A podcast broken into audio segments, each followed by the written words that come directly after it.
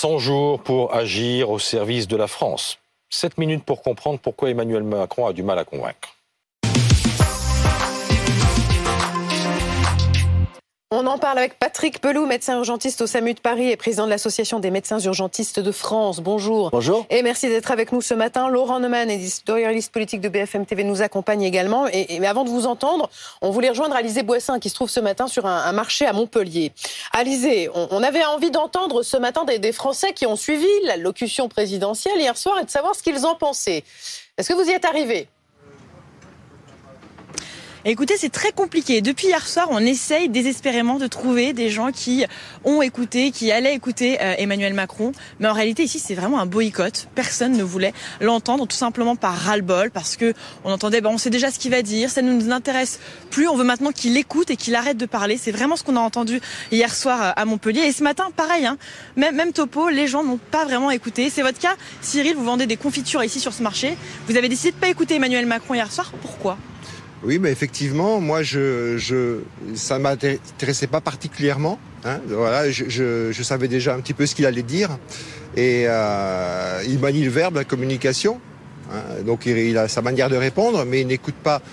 Euh, vous disiez, vous voulez une grande consultation, vous, c'est vraiment ce que vous espérez Effectivement, moi, ce que j'aurais souhaité, c'est que vraiment il écoute l'avis du peuple et puis qu'il se mette en adéquation avec et, et que effectivement il ne passe pas cette, cette loi comme ça et qu'il fasse un pas de recul et qu'effectivement il remette ça en question, qu'il rediscute et qui pourquoi pas euh, bah, qu'il revienne à, à, à, des choses plus euh, bah, en arrière quoi. Hein. Est-ce que le peuple réellement veut une retraite à 62 voire même euh, plus tôt? Voilà. Merci beaucoup Cyril et c'est vraiment ici ce qu'on continue d'entendre on ne veut plus euh, l'écouter, on veut qu'il maintenant il nous écoute. Voilà, étrange communication effectivement du, chef de l'État, euh, Laurent Neumann. Il a d'abord tiré le rideau définitivement sur les retraites. On écoute.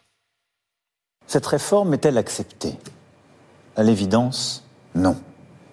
Et malgré les mois de concertation, un consensus n'a pas pu être trouvé, et je le regrette. Nous devons en tirer tous les enseignements. Sauf qu'il ne l'a pas fait hier soir. Non, et je vais vous dire, ce qui m'a frappé, c'est pas ce qu'il a dit, c'est ce qu'il a oublié de dire. Trois choses, trois choses qui étaient fondamentales pour renouer le dialogue avec les Français. Un, des regrets, mais aucun mea culpa. C'est quand même passé trois mois extrêmement difficiles de conflits, des manifs, euh, de la dureté, un front syndical uni. Zéro mea culpa.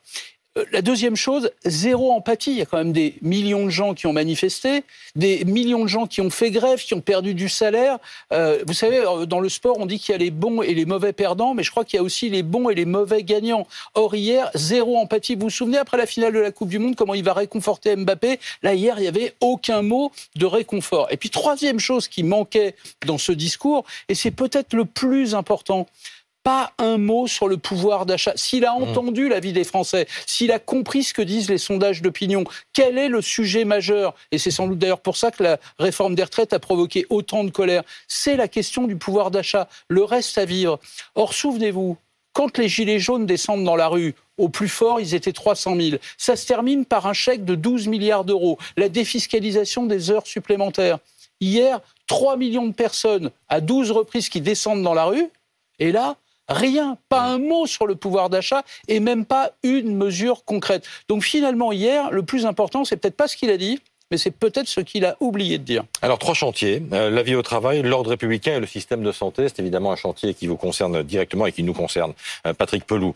Euh, le système de santé qu'il faut rebâtir et le désengorgement des services d'urgence d'ici la fin de l'an prochain. Comment vous avez réagi lorsque vous avez entendu le président? J'ai beaucoup ri parce que, si vous voulez, c'est aussi surprenant que en mars 2020, au début de la crise du Covid, quand il a dit quoi qu'il en coûte, la santé avant tout, j'avais l'impression de voir Besancenot euh, qui était en train de faire un, un discours, donc c'était assez intéressant. Là, on voit pas trop comment on va faire, parce que si vous voulez, si juste le but c'est de d'empêcher les gens d'aller aux urgences, comme ça commence à être fait, puisque Maintenant, on leur dit il faut téléphoner à des numéros de standard, etc., avant d'aller aux urgences, etc. Ça sera un échec. Et derrière le désengorgement des urgences, il y a quand même des problématiques sur la réouverture des lits qui sont actuellement fermés parce qu'on manque de personnel et on n'en trouve pas.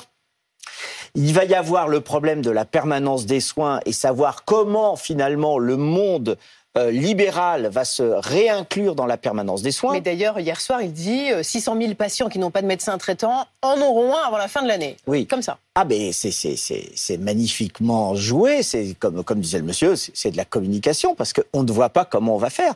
Toutes les obligations. D'ailleurs, c'est assez intéressant quand il dit euh, dans son allocution les services publics. Oui, mais il, il- ça fait depuis 2017 qu'on tape sur les services publics, que ce soit l'école, la justice et, et- et l'hôpital, évidemment. Là maintenant, si vous voulez, en, en l'espace de 3-4 ans, on est passé en dessous de la moyenne des lits d'hospitalisation des pays de l'OCDE. Nous avons un problème sur la rémunération des personnels.